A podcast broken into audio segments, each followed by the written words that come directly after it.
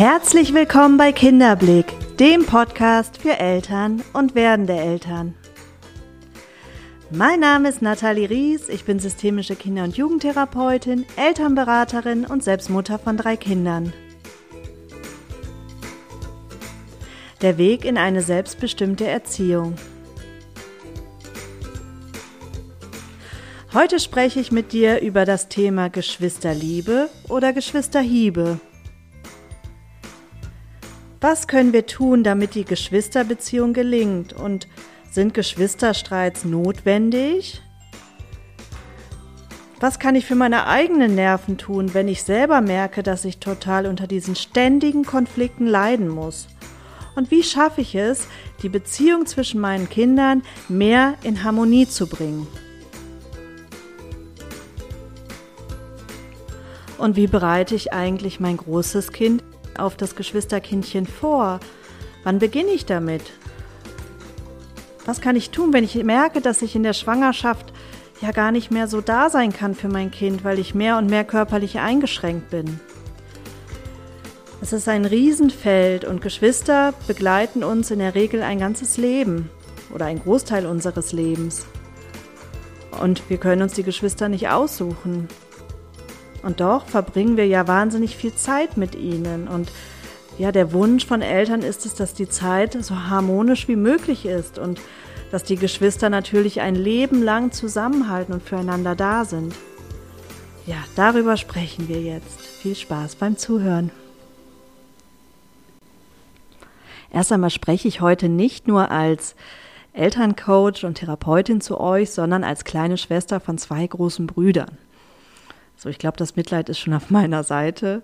Ähm, nein, aber es ist wie immer ganz nützlich, wenn man auch ein gewisses Maß an Selbsterfahrung mitbringt. Und ich kann mich gut erinnern an meine Zeit, an meine Kinderzeit. Und natürlich habe ich auch unser heutiges Verhältnis sehr präsent und weiß auch, was vielleicht hätte glücklicher laufen können und wo ich mir mehr Unterstützung gewünscht hätte. Und was auch gut gelungen ist. Denn all das wirkt ja in mir und prägt meinen Blick auf dieses Thema. Natürlich habe ich viel geforscht und habe gelesen und mir viel Wissen angeeignet. Ja, und gepaart eben mit dieser Selbsterfahrung als kleine Schwester möchte ich diesen Erfahrungsschatz gerne heute in diesem Podcast mit euch teilen. Ich starte mal ganz früh, nämlich wenn das Baby noch im Bauch ist und das große Kind in Anführungsstrichen ein Geschwisterkind erwartet. Wie gehe ich damit um? Wie bereite ich vor allen Dingen das Kind darauf vor? Ich glaube, das ist ganz abhängig davon, wie alt das Kind ist. Also meist ist es ja so, dass man so hm, zwischen dem zweiten und dritten Lebensjahr über ein Geschwisterkind nachdenkt oder ein Geschwisterkind erwartet. Ähm, bei einigen ist es natürlich auch deutlich später, bei manchen wenigen auch früher. Aber natürlich muss man sehr die Entwicklungsphase im Blick haben. In was für einer Entwicklungsphase befindet sich mein Kind? Und davon ist es natürlich auch abhängig, in welcher Art und Weise ich es mit einbeziehe. Ich glaube, ganz wichtig ist, erst einmal, bevor ich den Schritt überhaupt gehe, mein Kind darüber zu informieren, meine eigene Erwartungshaltung zu überprüfen. Habe ich eine Erwartungshaltung? Möchte ich, dass mein Kind sich freut? Möchte ich, dass mein Kind begeistert ist? Weil in dem Moment, wo ich eine Erwartungshaltung habe an mein Kind, ist es nicht vollkommen frei. Das spürt natürlich unsere Erwartungshaltung und Kinder möchten ja immer dazugehören, das hatte ich ja bereits er erzählt und ähm, ja, möchten natürlich auch unsere Erwartungshaltung nicht enttäuschen. Und somit schließen wir vielleicht die Tür, die erst einmal, ja, in der, in, hinter der sich erst einmal Trauer oder Angst oder Sorge äh, befindet. Und das wäre sehr schade, weil alle Gefühle, die sich erst einmal zeigen, dürfen natürlich auch da sein und sind wichtig, um gut in dieses Thema zu starten. Also erst einmal die eigene Erwartungshaltung überprüfen. Und wenn ich, wenn ich für mich klar habe, okay, das darf alles da sein und da darf jetzt auch erst einmal ja, vielleicht eine Enttäuschung oder ein Frust da sein und ich, dann bin ich auch anders darauf vorbereitet. Und das ist, glaube ich, erst einmal eine ganz gute Ausgangssituation. So, und jetzt ist mein Kind so zwei, drei Jahre alt, befindet sich in der Autonomiephase, ist noch nicht, kann sich sowieso noch nicht so richtig einfühlen.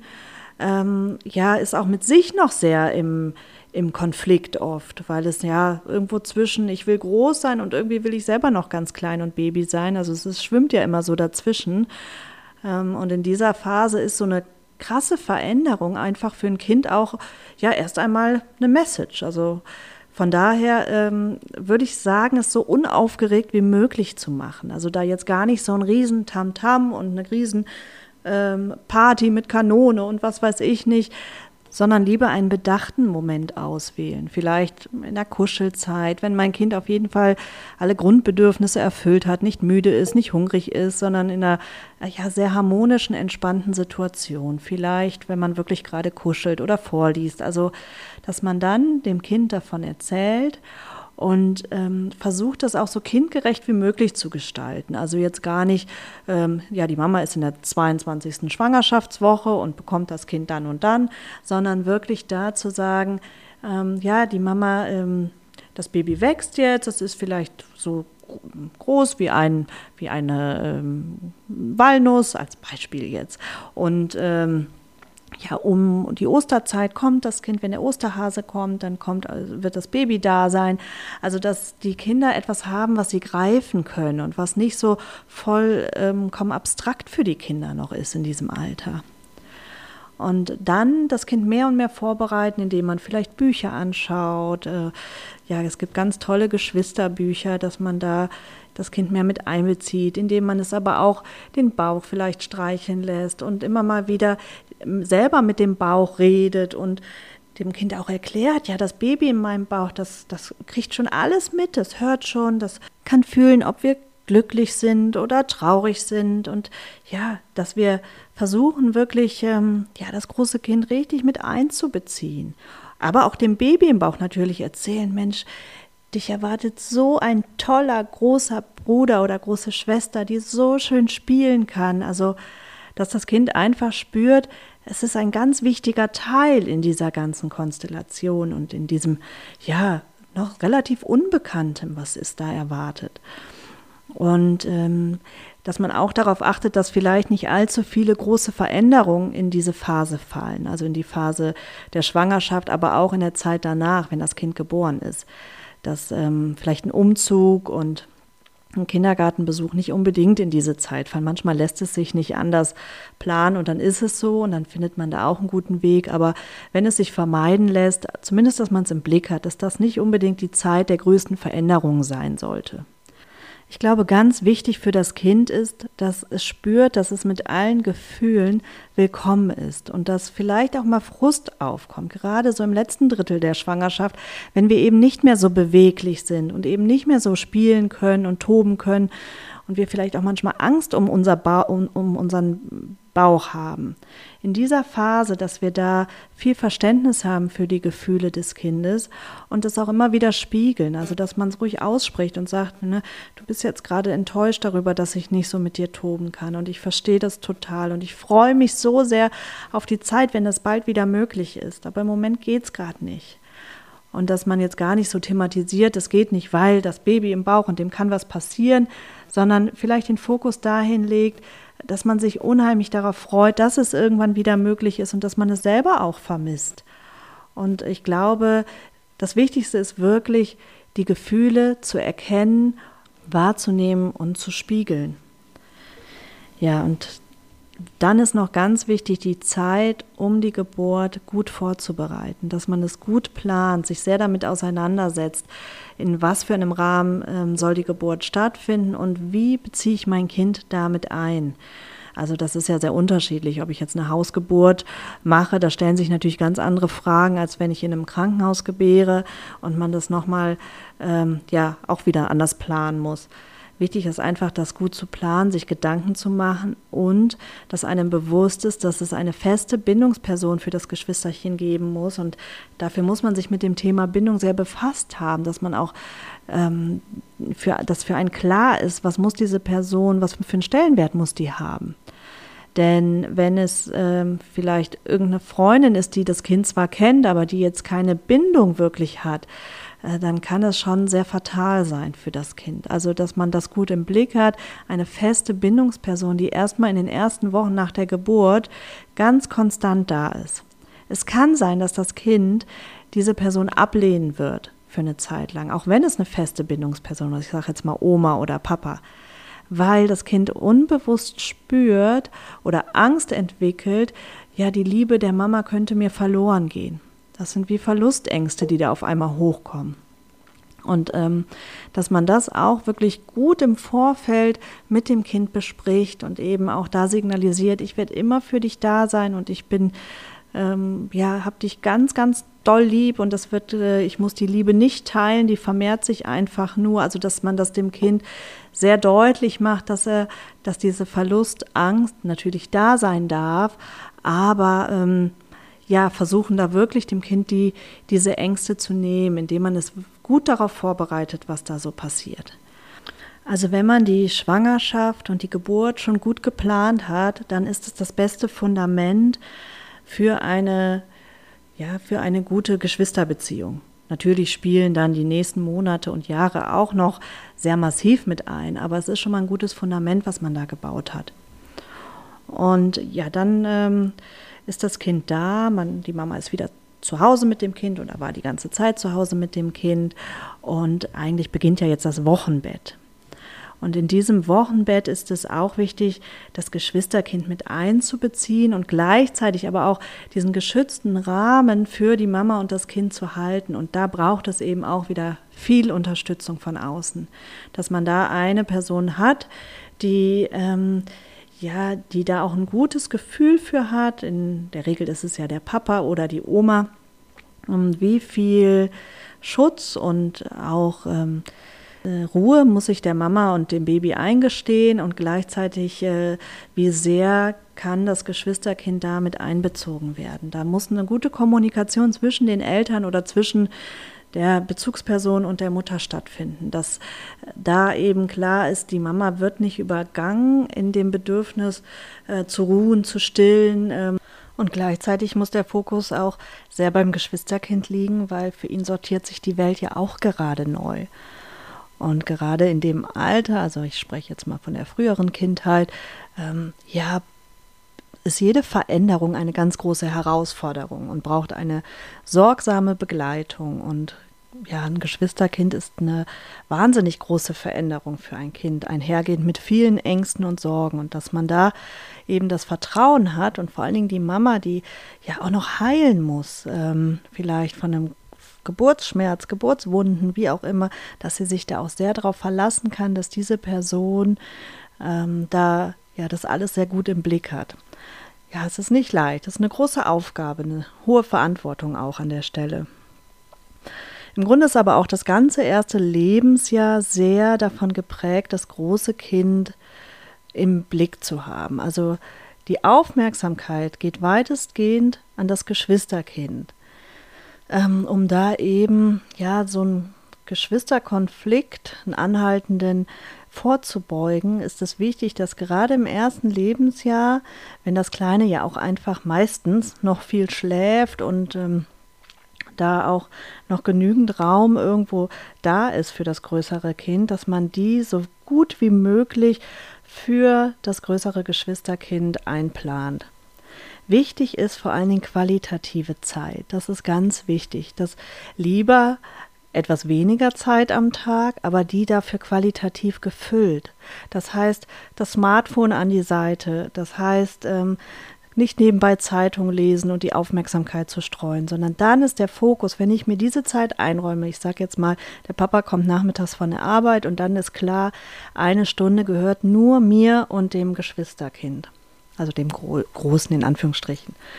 In dieser Zeit äh, bin ich auch dann wirklich ganz verfügbar für mein Kind und ja, lass alles andere mal beiseite dass das wie so eine feste Zeit ist. Und wenn es nur eine halbe Stunde ist, aber wichtig ist eben, dass das Kind spürt, dass die Aufmerksamkeit nur bei ihm ist oder bei ihr. Und ähm, ja, dass man da vielleicht so feste Rituale einbaut für das Geschwisterkind, wo es dann ganz feste Zeiten, planen und auch sich deren sicher sein darf, dass diese Zeiten nur ihm oder ihr gehören. Schwieriger wird es dann, wenn das zweite Kind anfängt mobil zu werden und dann natürlich auch aktiv in den Lebensraum des ersten Kindes eingreift und dann auch mehr die Beobachtung der Mutter braucht. Also wenn dann ähm, ja auch erstmalig so wirkliche Gründe für Konflikte aufkommen, weil zum Beispiel das kleine Kind hm, weiß ich nicht, den Turm des großen Kindes, das er mühselig gebaut hat, zerstört oder das Auto wegnimmt oder wie auch immer. Also dann ähm, fängt, fängt es ja wirklich an, aktiv in den Lebensraum des anderen Kindes einzugreifen. Und in dieser Zeit ähm, kommen ja dann auch so wirklich die ersten Konflikte, wo man sagt, so jetzt müssen die sich miteinander da beschäftigen, auseinandersetzen.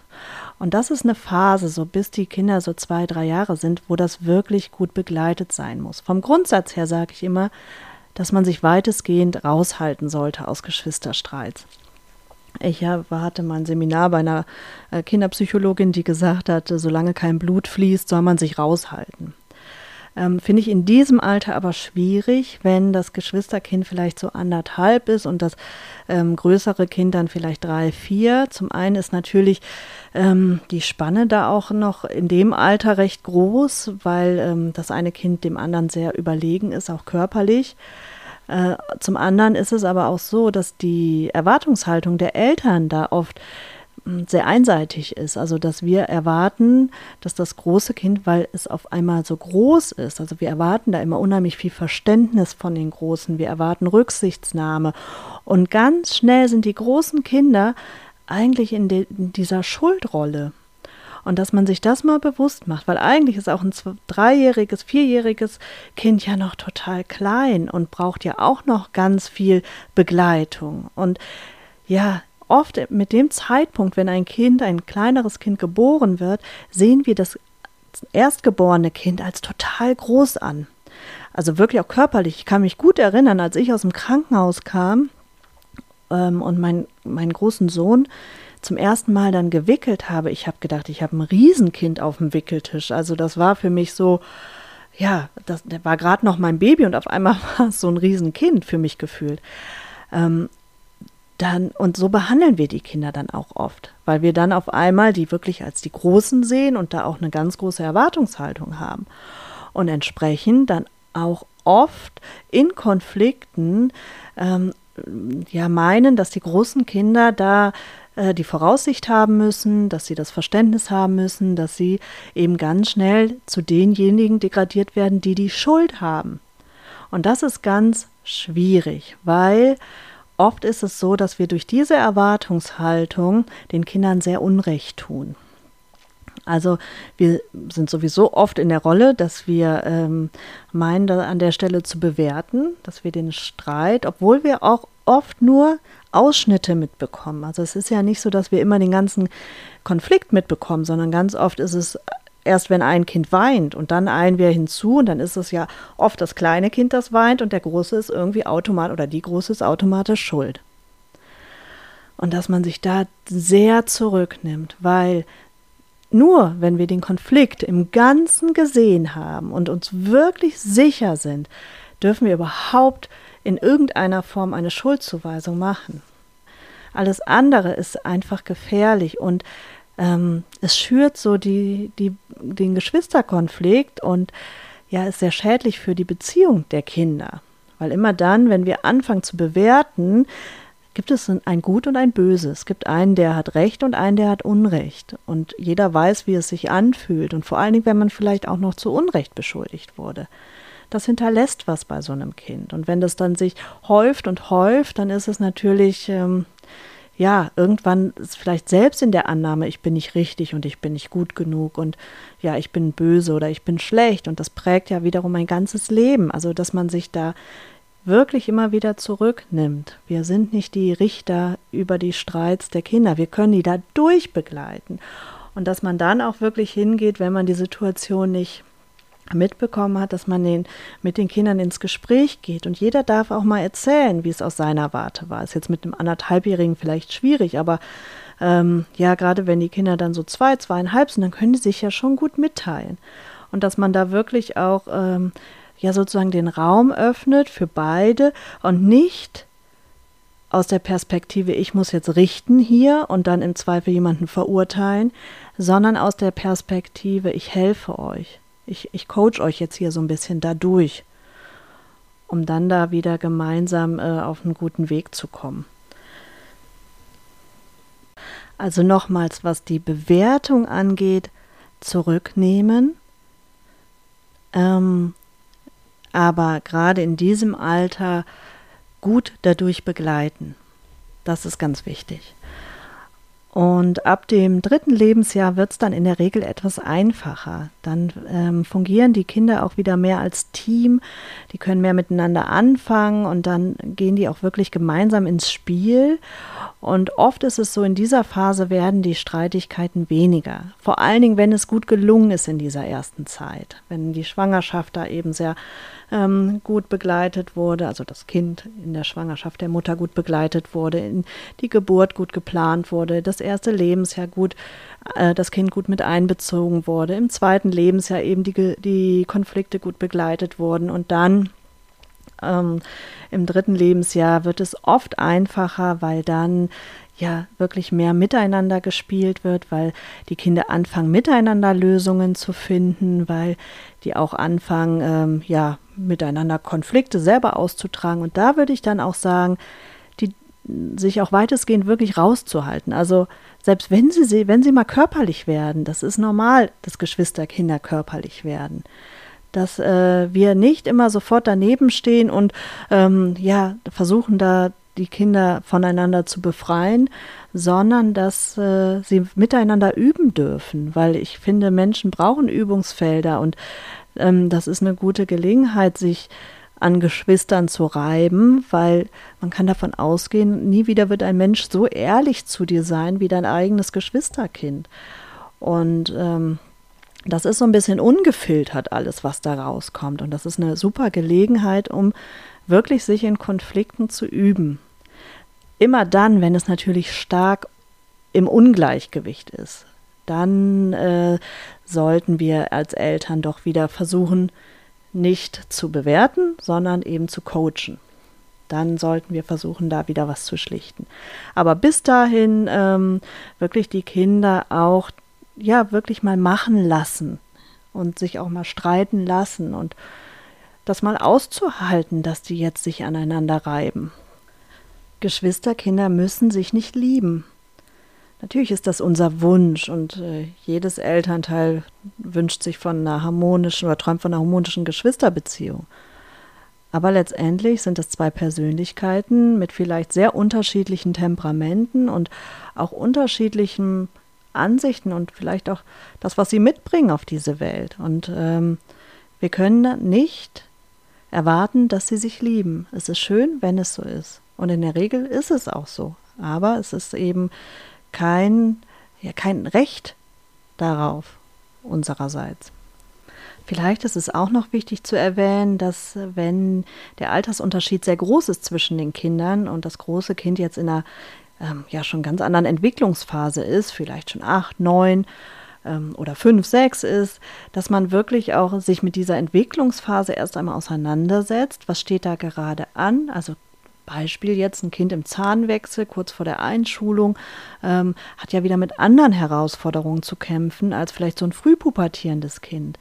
Aber doch ist es für alle Kinder eine ganz große Veränderung, die eben auch mit Ängsten Sorgen, vielen Fragezeichen da einhergeht und dass man das auch gut begleitet und im Blick hat und eben auch da nicht immer nur Verständnis erwartet. Und auch da wichtig, das große Geschwisterkind ist nicht unser Babysitter.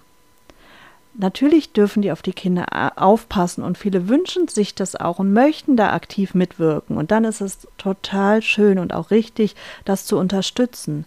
Aber wir sollten es nicht von unseren Kindern erwarten, ähm, weil ja, auch da ist es so, dass im, im Grunde wir die Kinder teilweise überfordern mit dem, aber auch das Verhältnis zu dem Kind, weil sie es ja nicht auf freiwilliger Basis tun, also das Verhältnis äh, unter den Geschwistern sehr darunter leiden kann.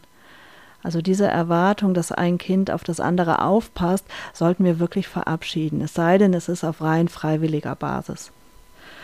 Ja, und dann wollte ich noch kurz zum Schluss ansprechen, wie geht es mir eigentlich wieder als Mama oder Papa, wenn die Kinder so streiten? Dass wir selber uns da sehr, sehr gut im Blick haben, weil ganz oft ist es so, dass wir als Eltern diesen Streit kaum aushalten können. Und auch da wieder hinzuschauen, warum ist das so? Hinzuspüren, ähm, okay, vielleicht wie wurde ich eigentlich begleitet in Streitsituationen? Vielleicht gab es ein Geschwisterkind und ähm, ja, meine Eltern haben es selber nicht ausgehalten, wenn wir uns gestritten haben oder waren da sehr schnell als Schiedsrichter oder Polizist unterwegs. Und ähm, wir durften gar nicht streiten. Oder auch im Laufe meines Lebens, vielleicht auch als Einzelkind, war Streit immer so etwas, was sehr, sehr verpönt war. Und es gab kaum Übungsfelder für mich oder wenn es Übungsfelder gab, waren die unheimlich negativ behaftet. Also auch da nochmal hinzuschauen und zu gucken, warum kann ich das eigentlich kaum aushalten und sich gut zu beobachten, was macht es mit mir, wenn meine Kinder sich streiten. Und wenn ich merke, oh Gott, mir schwillt gerade die Krawatte zu, also ich merke, oh, ich werde immer dünnhäutiger und würde am liebsten gleich selber explodieren und hier nochmal mitmischen, dann vielleicht mal einen Moment aus der Situation rausgehen, tief durchatmen, sich selber Strategien anzueignen, äh, um sich da aus der Situation wieder rauszuholen. Also zu gucken, okay, ähm, ich beobachte mich vor allen Dingen auch in der Situation, weil ich kann schwer als Coach was wir ja vorhin gesagt haben, was einfach die beste ähm, Funktion ist eines, eines begleitenden Elternteils. Ich kann schlecht als Coach fungieren, wenn ich selber äh, eigentlich am Rande äh, des Nervenzusammenbruches bin oder eben da total äh, innerlich wütend bin. Das äh, kann nicht funktionieren. Also da sich selber gut im Blick zu haben. Ja, ich glaube, das reicht auch wieder an Informationen. Es war wieder ein prall gefüllt. Wenn ihr weitere Fragen habt zu dem Thema, dann könnt ihr euch gerne melden, gebt mir gerne ein Feedback. Wir können natürlich auch jederzeit ein persönliches Coaching ausmachen. Ähm, ihr findet das Kontaktformular auf unserer Seite www.kinderblick.info oder schreibt eine E-Mail an post.kinderblick.info. Ich freue mich wie immer sehr über Feedback, gerne äh, via Instagram oder ihr bewertet den Podcast. Ähm, ja über die Plattform, über die ihr es hört. Also darüber freue ich mich natürlich sehr und es ist die schönste Motivation für mich, ähm, ja, euch hier mein Wissen weiterzugeben. Ich wünsche dir jetzt erstmal eine gute Zeit und ja, bis zu unserem nächsten Podcast, der Weg in eine selbstbestimmte Erziehung. Alles Liebe für dich, deine Nathalie.